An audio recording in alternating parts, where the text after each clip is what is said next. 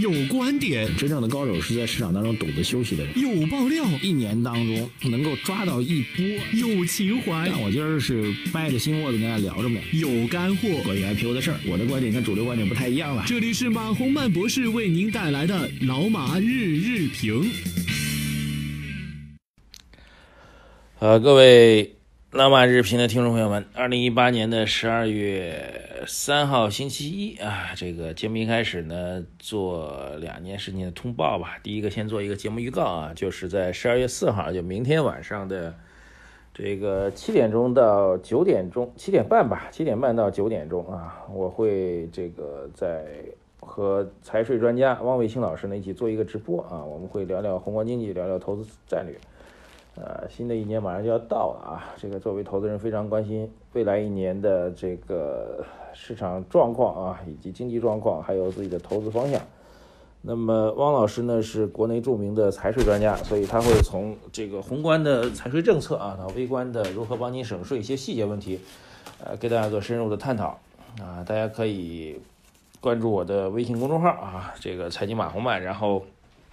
在后台回复“直播”两个字就可以预约直播啊，这是一个重要的事项通报啊。另外还有一个通知呢，就是我们在周末的时候啊，礼拜六的时候，其实推出了一个特别内容吧。因为最近一段时间，包括未来一段时间，我们觉得整个芯片行业会比较热啊，所以但是芯片行业的一些专业技术的细分，还有上市公司的情况呢，大家未必了解啊，所以我们专门整理了芯片行业的这个细分的领域和有相关的。公司的名称，啊，作为粉丝的福利送给大家。同样，大家可以在微信公众号后台回复“芯片”两个字，就可以获得相关的名单了。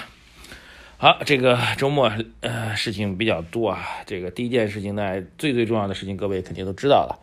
呃，应该说影响中国经济、贸易和投资已经有大半年时间的一个事情吧。按下了暂停键啊，这是肯定是一个比较好的消息啊。那么对于市场来说，特别短期肯定是构成了明确的利好。呃，对于今天资本上来说，今天的高开肯定是必然的啊。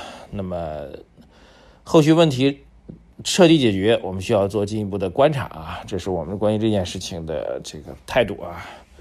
然后关于这件事情的基本原则，我记得之前我曾经在饭局节目当中专门讲过，大概有三个原则啊。我记得那期节目应该是免费放送给大家的，大家有时间再去重复听吧。我们这里就不多说了，好不好？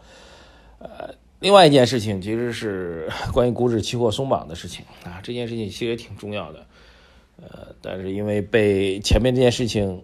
更重要啊，所以被大家可能会忽视掉，所以我要讲一下股指期货松绑的事情，作为今天的一个核心点啊。当然，刚才那件事情也很重要，只是各位明白的啊。那么需要按照我们的逻辑去判断和分析啊。啊，股指期货松绑的事情，这不管是保证金啊，还是交易的这个这个领域啊价格的变化等等，都有很大的松绑啊。这个说明第一点什么呢？股指期货这制度被控制是二零一五年股灾的事情啊。当时呢，其实这个找这个所谓市场做空的人是谁啊？这个谁在拼命的做空？一开盘就跌停板，到底是谁？大盘跌停板啊！这个我不知道还有没有新股民没有经历过一五年的。如果有的话，建议您去看一下一五年的行情啊。后台有没有这个一五年股灾之后才进入到股市的？有的话举个手啊，在我们财经网上面头条留言给我，让我看看啊，究竟是谁？这个当时找大空头，空头究竟是谁啊？包括后面还通过一些行政或者司法手段做的一些这个法办的事情啊啊！当然后来有些事情又被扭转了，反正这事挺复杂。总归呢，当时是满世界找空头究竟是谁啊？查来查去，这个到目前为止，说实话没有明确的说法啊。找了一个，我觉得是应该属于一个替罪羊吧。那么股指期货哈，认为因为股指期货有做空的功能，换句话说，在做空过程当中，谁是空头，首要一点，谁做空能赚钱。那么普通投资者在 A 股市场当中做空是赚不了钱，或者不能做空的。呃，所以想来想去，只有期指可以做空啊，所以肯定做期指做大空头的人就是呃空头方了。按这逻辑来讲，好像也对啊。然后为了控制所谓的空头方呢，直接把这个。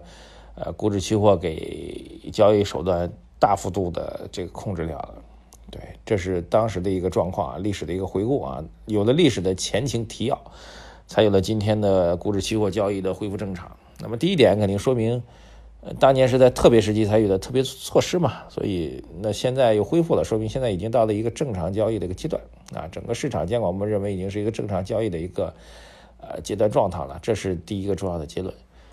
第二结论呢，其实是短期影响啊，期指的重新放开呢，显然对于期货公司、对于券商啊、对于有期货概念的一些公司肯定是重大利好啊，所以今天毋庸置疑会这些板块会表现的非常活跃。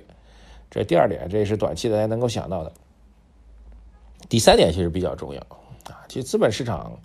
中国资本上和国际成熟资本上相比呢，确实有些制度就是明显的人家有咱是没有的。比如说交易做空的制度，呃，目前普通投资者是没有办法去做大规模的做空。当然你可以去融券啊，但是我估计大多数人是不会去做的。那么股指期货的推出呢，期期指的交易的恢复正常，这才比较准确啊。对于一些做量化对冲的啊，对于一些这个做这个对冲交易的基金来说，肯定是好事，因为他们需要这样一个工具来做基本的，呃，保值也好，套利也好，这是他们的需要。没有这种做空工具的话，它这个对冲的基本的原则、对冲策略没有办法去贯彻落实。但反过头来讲，对于普通投资者呢，却没有办法在整个市场指数层面去做做空单啊，这其实也是交易当中的一个不公平吧。之前也会呼吁很多次，有没有迷你型的股指期货啊？针对中小投资者、普通投资者给予一个做空单来规避市场下跌风险的这样一个机会啊？就比如说今年啊，如果有些投资者认为是市场是谨慎的，今年其实做空单反而可以赚钱，而不像大多数投资者，只要你有持仓，你肯定是亏损。这我觉得是第三点要跟大家来分享啊。在之前很多年，我本人就呼吁过很多次啊，但是始终也没有做，因为有人担心说。这个普通投资者做多头都赚不了钱，何况让他们做空头呢？如果又能做多头，又能做空头，他们只会亏更多钱。